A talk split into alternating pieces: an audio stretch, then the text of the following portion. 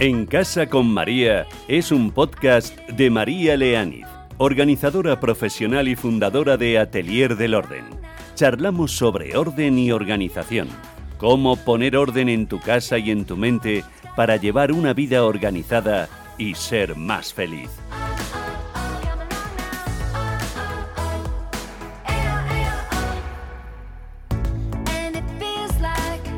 Hola, bienvenidos, bienvenidas una semana más a este podcast, a En Casa con María. Cuando alguien se entera de que soy organizadora profesional, la mayoría de veces la reacción es de sorpresa. ¿Pero existe esa profesión? ¿Personas que van a ordenarte tu casa, a colocarte todo después de una mudanza, a vaciarte la habitación o la casa tras el fallecimiento de un ser querido, a organizar tus rutinas de vida para que todo fluya mejor? Sí, existimos somos las organizadoras profesionales, los organizadores profesionales. Y a continuación, en esa conversación que estamos un poco simulando, recordando, cada uno se va posicionando. Unos me comentan, yo no entiendo que se pueda pagar a alguien por venir a organizarte la casa.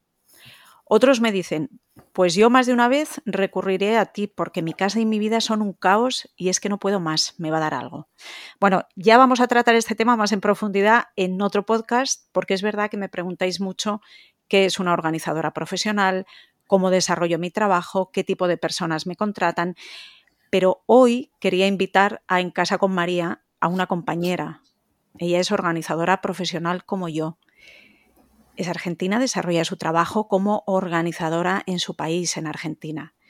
Quería que viniese a contarnos cómo se vive allí el tema del orden, si se demandan mucho los servicios de organización profesional en las casas, en las empresas, si los hogares argentinos sufren de acumulación de cosas y cómo ayuda ella a restablecer los procesos de orden que se han perdido en un espacio, en una vivienda. Os la presento ya. Ella es María Alejandra Pardal, organizadora profesional certificada y fundadora de Ale Te Ordena. Ale, gracias por estar aquí conmigo en el podcast. Mm, gracias a ti, María, por la invitación. Es siempre un placer poder compartir algo de esta profesión. Cuéntanos para situarnos cómo y cuándo decidiste tú que querías ser OP, organizadora profesional, ¿O qué pasos fuiste dando hasta llegar al día de hoy, en el momento en el que estás, que eres una profesional con una sólida trayectoria en la organización profesional? Bueno, eh, uno muchas veces no sabe que esto podría ser una profesión. Eh, lo va transitando en su día a día, sintiéndose a veces que es diferente a los demás, porque maneja su vida con una organización y un orden y unos tiempos que no son los que uno acostumbra a ver en otras casas. Em, con el tiempo fui descubriendo que esto era una profesión y decidí dedicarme justamente a poder ayudar a todas esas familias que no podían con el desorden y el caos que tenían en sus casas.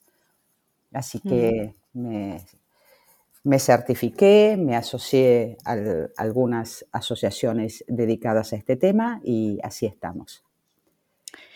Hay una, leía estos días, hay una investigación de la psicóloga Kathleen Voss de la Universidad de Minnesota en Estados Unidos. Sus investigaciones concluían que un entorno limpio y ordenado llevaba a la gente a hacer cosas buenas, como mostrarse más generosa o no implicarse en un delito. Esto es un poco la conclusión que ella sacó. Pero me parecía curioso en los experimentos realizados por esta psicóloga, a los participantes se les pedía que rellenasen unos cuestionarios en una oficina. Algunos lo hacían en una oficina limpia y ordenada y a otros les habían preparado una oficina desordenada y sucia. Después a los participantes se les ofrecía la posibilidad de hacer una donación caritativa y también se les daba a elegir entre una manzana o un snack de chocolate cuando se iban. Los que habían estado en la habitación limpia daban más dinero a la caridad y se mostraban más proclives a elegir la manzana en lugar del chocolate. Tendían a hacer más lo que solemos considerar correcto. Bueno, esto es un estudio, es una anécdota, pero me viene bien para empezar a hablar de orden y para zambullirnos en este mundo del orden y de la organización. Cuéntanos, Ale, ¿cómo percibes tú que se valora el orden allí en Argentina? Porque no en todos los países es igual. Es cierto, pero muchas veces es por falta de conocimiento a lo que nos dedicamos y hacemos. Eh, saben que algo está mal, no saben cómo resolverlo, tratan de hacerlo solos y, pero hay algo en el fondo que para ellos está mal, porque les falta el tiempo, porque están de mal humor, porque no saben cómo organizar sus casas y sus vidas. Entonces pasa todo un poco por ahí. A medida que se vaya dando a conocer la profesión, que sepa que hay personas que pueden ayudarlos, eh, creo que esto va a tener eh, otro campo de acción, ¿no es cierto?, para mejorar esas casas y esas vidas. Mm, sin duda. En España estamos en ese trabajo también. Es verdad que tú lo sabes que hay organizadoras aquí en España que llevan pues, décadas, pero también es verdad que para muchos es una profesión muy nueva. Entonces seguimos un poco dándole visibilidad por eso.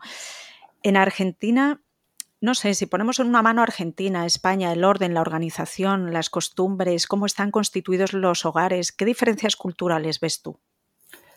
Em, yo creo que es un poco eh, la confianza, ¿sí? Y la, decisión cuando uno tiene que contratar a una organizadora profesional.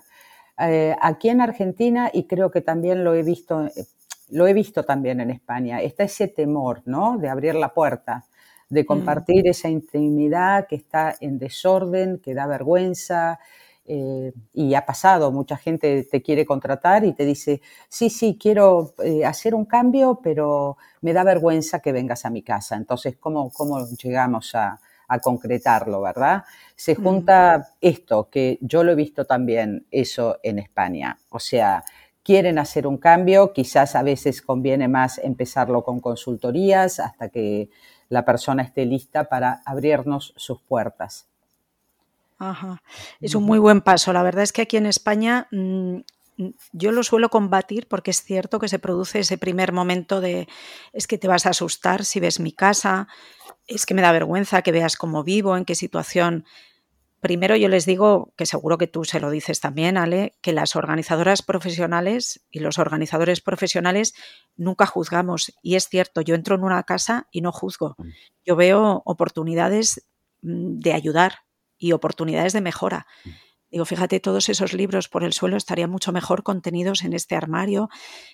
Tenemos esa otra mirada, es verdad, porque nos gusta mucho el orden y tenemos esa empatía de, ayudar también a la persona que te ha llamado. Y luego también las que estamos asociadas, igual que tú estás asociada, pues aquí sabes que tenemos a OPE, la Asociación de Organizadores Profesionales de España, y yo también se lo cuento a los clientes, digo, tenemos un código deontológico que nos obliga, si no estuviésemos ya obligadas personalmente, que yo creo que todas lo estamos, ¿verdad?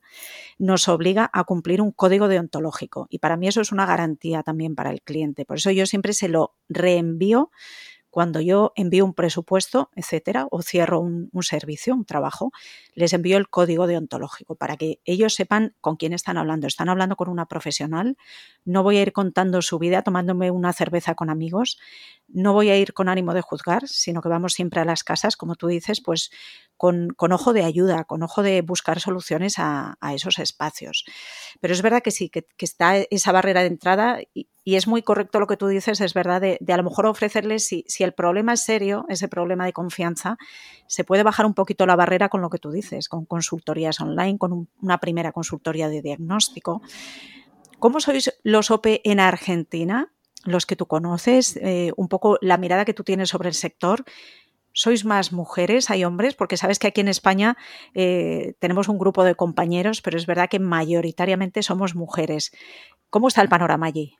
Aquí también son casi todas mujeres. Podría decirte que yo conozco solamente dos organizadores hombres en toda la Argentina. Eh, hay otro, no es un organizador, es un hombre que se dedica más a el tema de limpiezas, ¿sí? Todo su lo que comparte son cosas de limpieza. Em, yo lo que creo, y volviendo a lo que estabas comentando, María, tú recién, es, esto, ¿no? Del código de ética, de, la trayectoria que tenemos, de la asociación a la que pertenecemos y nos avala, nos respalda. Eh, el cliente tiene que entender que estamos a su lado, que vamos a caminar a su lado, ni adelante ni atrás. Tenemos que hacerle entender y que esté convencido que cuando nosotros entramos a esas casas, esa casa forma parte a ser nuestra. Lo vamos a hacer de la misma manera que si fuera nuestra casa, en silencio, con respeto, eh, no invadiendo, no juzgando y acompañando. Em, como te decía, hombres, conozco solamente dos, conozco a casi todas las organizadoras que hay en el país y bueno, están todas tratando de poder transmitir esta hermosa profesión y tratando de que eh, las familias se den cuenta que hay otra manera de vivir dentro de sus hogares. Allí en Argentina, Ale, eh, se está viviendo este boom que estamos viviendo en España con el orden, porque mm, aquí todas las revistas de decoración dirigidas a mujer, de crecimiento personal, incluso los diarios pues de tirada nacional, ¿no? El país, el mundo, el ABC, incluyen ya de forma habitual mm, consejos sobre orden, artículos sobre el impacto del desorden en la salud mental. Eh, es un auténtico boom y yo creo que lo aplaudo tremendamente porque creo que está contribuyendo a, que normalicemos todos el, pedir ayuda para el orden y el mejorar nuestras vidas, ya sea con profesionales como nosotros o ya sea mm, de forma autónoma, pero el particular toma conciencia de lo que supone el orden y el desorden en su vida. ¿Allí en Argentina se está produciendo también esto? Sí, hay un boom en cuanto a la cantidad de organizadoras profesionales que están saliendo al mercado. Con el tema de prensa, yo he notado que España está haciendo mucha más difusión en, sus notas, sus revistas, y siempre hay ahí una cuota de mencionar el tema de los cambios y la organización y el orden. Aquí en Argentina he visto varias entrevistas en los medios eh, periodísticos o radiales de algunas organizadoras puntuales, pero no como la profesión en sí, sino han entrevistado a alguna organizadora reconocida, este, eh, en, comentar sobre algún tema puntual de organización y orden de su casa. Pero no lo he visto de esa manera generalizada que están mostrando la profesión como lo están haciendo allí en España. Mm. Y cuéntanos cómo es tu día a día como organizadora profesional, que también yo creo que le interesa mucho a, la gente porque es verdad que los potenciales clientes muchas veces mm, te dicen, no sé cómo trabajas, vas a venir a mi casa, te tengo que mandar fotos, cómo cerramos los días que vienes, las horas que vienes. Cuéntanos cómo funcionas tú. Bueno, yo en principio vivo como una persona totalmente normal porque soy igual a todos los demás solo que mi casa funciona de otra manera aquella que está desorganizada y ordenada. En general, cuando a mí me eh, tratan de llegar a mí, primero pregunto por qué medio lo han hecho eh, y luego trato siempre primero de escuchar cuál es su necesidad y qué es lo que más le está molestando.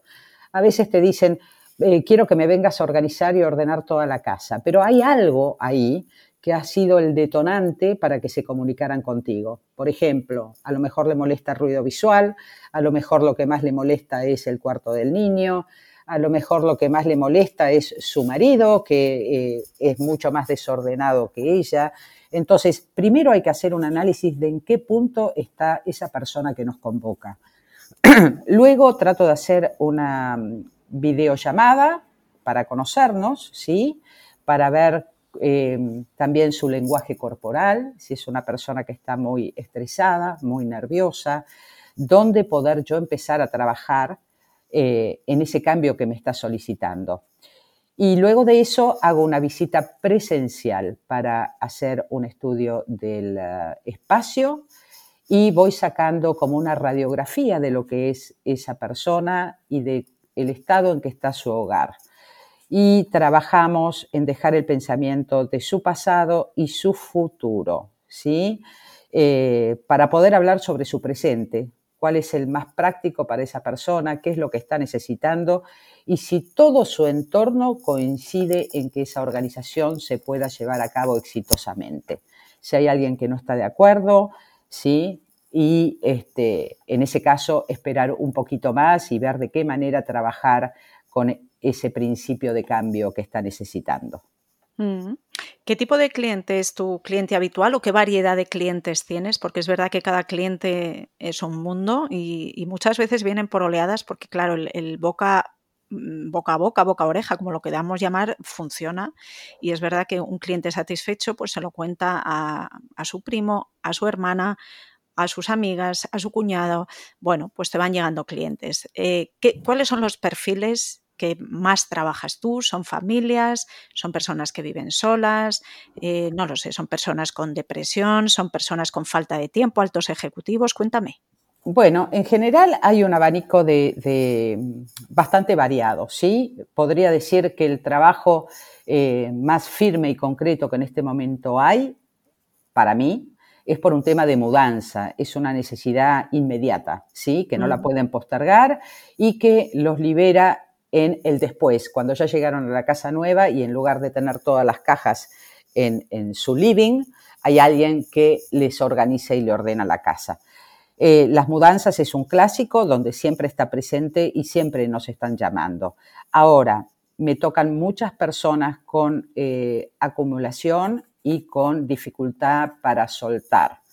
Em, y esto creo que también está relacionada a la compra compulsiva, ¿no es cierto? Yo siempre digo que hay un desgaste que es mm, eh, muy, muy seguido en estos casos, que es que uno se está ocupando de cosas que no necesita y que no va a usar, con lo cual está gastando su tiempo eh, y eh, tratamos de trabajar sobre eso. El tema de la compra compulsiva muchas veces trae acumulación, ¿sí? Y también la acumulación es esto, no querer soltar el pasado y querer asegurarme de un futuro. Con lo cual hay un tema ahí que no somos psicólogos, pero tenemos que entender en qué punto está eh, la persona que nos está convocando para ver si vamos a necesitar ayuda en, poder darle una solución, terciarizando el trabajo con psicólogos o con alguien que entienda más de, la parte emocional. Pero ya te digo, María, son mudanzas, son eh, rutinas diarias, ¿sí? Cómo organizar su día, sus 24 horas, que son las mismas para todos, pero a algunos no les alcanza el tiempo y a otros les sobra. Así que mm, yo te diría que más que nada eh, hay una consulta generalizada de necesidad de algún cambio. ¿Cómo es eso de que les sobra el tiempo, Ale? Cuéntame, porque lo de que les falte tiempo, evidentemente es uno de los caminos que les conduce a nosotros, a los organizadores profesionales, ¿verdad? No llegan a todo y hay un momento en que ya levantan la mano y dicen, eh, necesito ayuda. ¿Cómo es ese enfoque de que les, a los que les sobra tiempo? Y a los que les sobra tiempo es porque tienen un control sobre sus hogares. O sea, tienen todo organizado y en orden, no pierden tiempo en buscar las cosas y saben organizarse en sus prioridades y sus urgencias. Cuando yo un fin de semana llamo a alguna amiga para tomar un café, generalmente la respuesta es, hoy me toca hacer compras, hoy me toca lavar, hoy me toca planchar, tengo que hacer orden en mi casa porque no llegué en la semana. Hay algo ahí que eh, no está funcionando. Si una persona va haciendo yo siempre digo, no hay que dejar las cosas para el después. los cinco minutos que tenemos disponibles nos sirven para hacer un montón de cosas. No es que miramos el reloj y decimos, en cinco minutos no lo puedo conseguir. Entonces, cuando nosotros aprendemos a cerrar los círculos, ¿sí? De mm. llevar algo a su lugar, que tardamos lo mismo en dejarlo fuera de su lugar, eh, no, no, no, nos queda eh, cosas postergadas para hacer. Entonces, em, si yo me baño y abro la ducha, cuando salgo del baño la cierro. Entonces, de eso se trata. Si yo cocino, lavo los platos y los seco. Si yo eh, eh, pongo a lavar ropa, una vez que está lavada, la cuelgo y cuando se seque inmediatamente la guardo. No dejo la ropa en un cesto para doblarla después, no dejo los platos dentro de la pileta todo eso es tiempo a nuestro favor. Entonces, eh, con una agenda totalmente organizada y tomando control de nuestras casas, nosotros tenemos nuestro tiempo a favor. Y es verdad que uno de los argumentos en contra de, todo lo que estamos hablando, ¿no? del orden y de la organización en casa y en nuestra vida, como tú decías ahora, uno de los grandes enemigos es lo que tú comentabas, la acumulación la compra compulsiva, la dificultad para desapegarse de las cosas. Aquí en España yo tengo muchos, muchas clientas que tienen ese perfil. Es un problema que genera mucho sufrimiento a muchas de mis clientas y de mis clientes. Como sociedad yo creo que es, que es un problema que tenemos, el que queremos satisfacer nuestros caprichos de forma inmediata y, y de forma generalizada. Entonces, al final eso se traduce en casas abarrotadas de cosas. Mm, ¿Cómo, cómo se vive ahí en Argentina? Porque aquí en España yo ya te digo, me parece un problema social y un problema personal y una cuestión que genera muchísimo sufrimiento. ¿Cómo se vive ahí en Argentina? ¿Hay mucha acumulación en los hogares? ¿Qué tipo de cosas se acumulan? ¿Cómo trabajas tú el desapego? Bueno, justamente eh, tratando de ver que suelte el pasado y que no se agarre de un futuro. Yo tuve, y, cuento esta anécdota porque eh, hay un tema de em, emocional muy grande eh, en la persona que es acumuladora y que generalmente puede ser por cosas que transitó en su pasado o por un presente que está eh, fuera de eje, como digo yo, ¿no? Que, ¿no? que no está en su lugar. Yo he ido a una casa en donde hacer un, análisis, eh, un diagnóstico, y cuando entré, el living parecía una juguetería. Lo primero que le dije a la clienta es si todos esos juguetes eran del niño, y me dijo que no, que eran del marido tenía eh, muebles y todos los juguetes en exposición en el medio de su sala de estar. ¿Qué pasaba? Eh, este, este señor de chico había tenido una mala infancia económica, ¿no? se había criado con muchas necesidades y nunca había podido tener eh, esos juguetes que él tanto quería. Bueno, de grande hoy tiene una juguetería y ha adquirido todos aquellos juguetes que de chico no pudo tener y los tiene en exposición como trofeos. ¿Qué es lo que ha pasado ahí? Entonces, no ha soltado un pasado, no ha em, podido superar esas vivencias que tuvo y hoy por hoy se encuentra con una casa en donde tú entras y ya te digo, parece una juguetería. creo que toda la parte de acumulación pasa por un tema emocional. Y mm, también influye que si uno tiene mucho dinero y está en ese estado emocional, lo más seguro es que compre más, ¿sí? Más allá de, porque el acumulador puede agarrar cosas que están en la calle, este, puede agarrar, no sé, lo vemos en, en, todas las series que hay en Estados Unidos, ¿no es cierto? Hay gente que, que incluso duerme en el auto porque a su casa no puede entrar. Eh, hay un tema de seguridad en eso también. Yo siempre que veo una casa que hay este, mucha acumulación, en lo primero que pienso es en la seguridad si yo tuviera que hacer la organización. Primero eh, verificaría todo lo que es la parte eléctrica, todo lo que es el gas y haría una fumigación. O sea, en, esas casas que están totalmente desbordadas. Pero pasa todo por un tema emocional y aquí se está viendo mucho también. Hay, acumulación en los hogares argentinos. Sí, hay mucha gente que tiene acumulación y también el tema de compras compulsivas. Yo tengo el caso de una clienta que contrató mi servicio, me lo reservó y nunca lo pude concretar. El día que tenía la organización, fui a la casa, no me atendieron, fui varias veces después, traté de llamar a la clienta, ni siquiera le pude devolver la reserva. Esa señora lo que hizo fue una compra compulsiva del servicio y mm. después se arrepintió.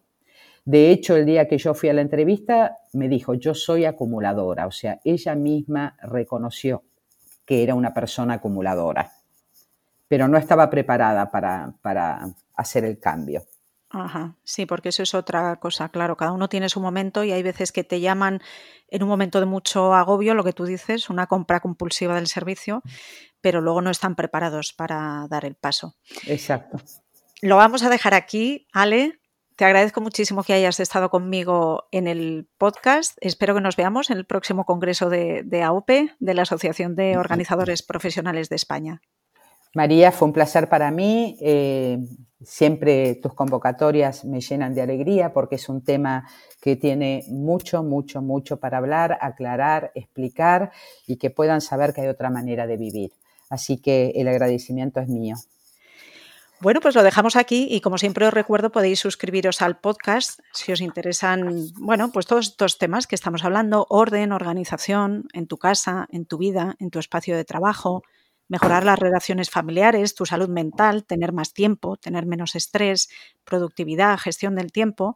Bueno, le dais al botón de suscribiros, os avisa cada vez que publico un podcast. Me encanta todos los comentarios que me dejáis, los me gusta Gracias como siempre por estar ahí y nos vemos la semana próxima.